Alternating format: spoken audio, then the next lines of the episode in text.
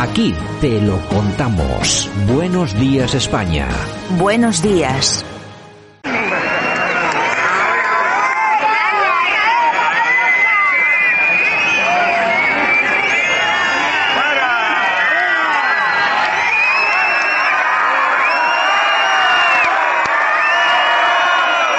Bueno, pues seguramente habrá sido la pitada de la semana. Don Sergio Fernández Riquelme, ¿qué tal? Buenos días. Muy buenos días, Santiago. Pues nada, oye, hoy comenzamos, en vez de con sintonía, hoy, hoy comenzamos con pitada.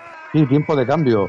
Eh, al gobierno se acumulan los problemas y el hartazgo ciudadano por la mala gestión en casi todos los ámbitos de, la política gubernamental se ha traducido hoy en una enorme pitada eh, por parte de la población de una zona además poco sospechosa, Andalucía, Córdoba, eh, zona tradicionalmente socialista que está viviendo una época de crisis tremenda y como toda España y creo que los ciudadanos han salido en ese día tan importante para la Guardia Civil, ¿no? Con el, homenaje a, su patrón, con, con esa nueva eh, intento de, ese nuevo intento de, de, mejorar por su cercanía con la ciudadanía, pues ha venido abajo cuando cientos y cientos de personas han recibido al, al ministro Fernando Grande Marlasca con algo que parece que se merece por todos los errores, todos los fallos y todas las alteraciones, parece que de muchas de nuestras libertades que se han producido bajo su mandato.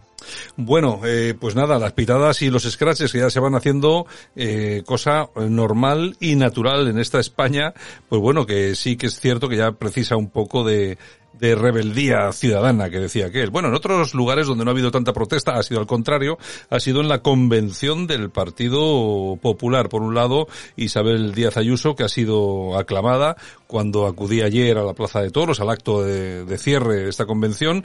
Y bueno, no sé cómo, no sé qué lectura harás tú de cómo han ido estas jornadas. A mí me parece, y sobre todo después de llenar la Plaza de Toros de Valencia, que no, que no les ha salido nada mal la convención. En este tiempo de cambio que se avecina, el Partido Popular parece que ha enterrado el hacha de guerra interna entre las facciones, eh, entre comillas, ayusista y casadista, y en la convención pues se ha visto un Partido Popular bastante unido, eh, con un discurso bastante amplio eh, y además llenando hasta la bandera pues la Plaza de Toros de Valencia y, y, además pues aprovechando lo que hemos señalado antes, ante un gobierno totalmente desnortado y superado por la gestión de la crisis de la pandemia y ahora por la crisis económica que se avecina, pues creo que están viendo la oportunidad de, de, gobernar tarde o temprano y creo que han decidido pues unirse, eh, no meterse en muchos charcos y remar todos juntos eh, para solucionar graves problemas que están sufriendo los ciudadanos y que parece que este gobierno pues no tiene la capacidad de afrontar.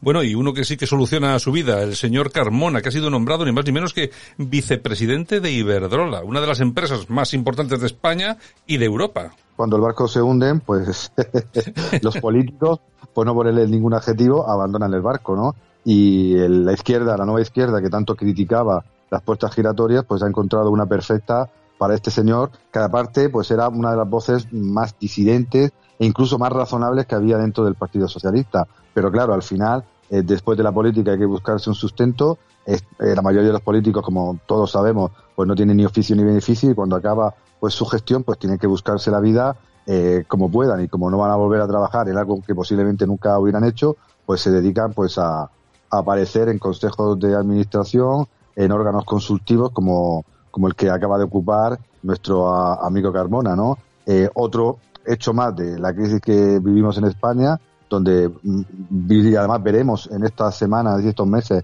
como muchos están, van a abandonar el barco, pero además eh, otra señal de que este Estado fallido español pues sigue amparando pues a una clase política partitocrática que al final pues solo responde ante, ante sus intereses y se busca la vida pues eh, de la mejor manera posible. Hombre, yo en principio, vamos a ver, yo no me opongo a que los políticos puedan trabajar en la empresa privada, para nada. Ahora, yo, a mí me gustaría preguntarme, y, preguntarle a nuestros oyentes, si ustedes fueran los propietarios de una empresa como Iberdrola, ¿de verdad contratarían como vicepresidente, es decir, como número dos de la empresa, a este señor que nunca ha trabajado en la empresa privada y que no tiene que saber absolutamente nada de lo que es una eléctrica? A no ser que hubiese otro tipo de contraprestaciones que desconocemos.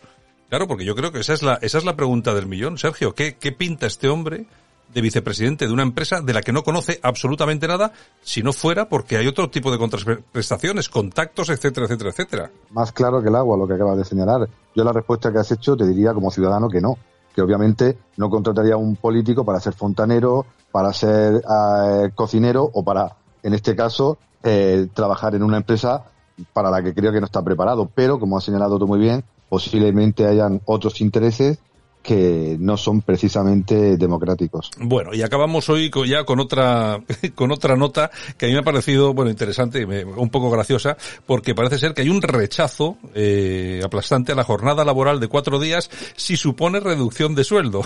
claro, es que claro, ¿quién se piensa que vas a trabajar cuatro días cobrando lo mismo o más, no, Sergio? La gran medida de la nueva izquierda de más país, ¿no? Que llenó titulares nacionales e internacionales con esta medida, ¿no? Los españoles van a poder trabajar cuatro días supuestamente cobrando lo mismo, pero claro, las empresas han dicho, señor, usted puede aprobar la jornada de cuatro horas, de cuatro días, pero nosotros vamos a pagar de manera proporcional. Si trabajan cuatro días, cobrarán cuatro días, ¿no? Los políticos, pues parece que viven en, nuestro país, en, otro mundo, con leyes absurdas, con medidas que no están estudiadas o buscándose eh, un beneficio inmediato cuando termine su carrera política, ¿no?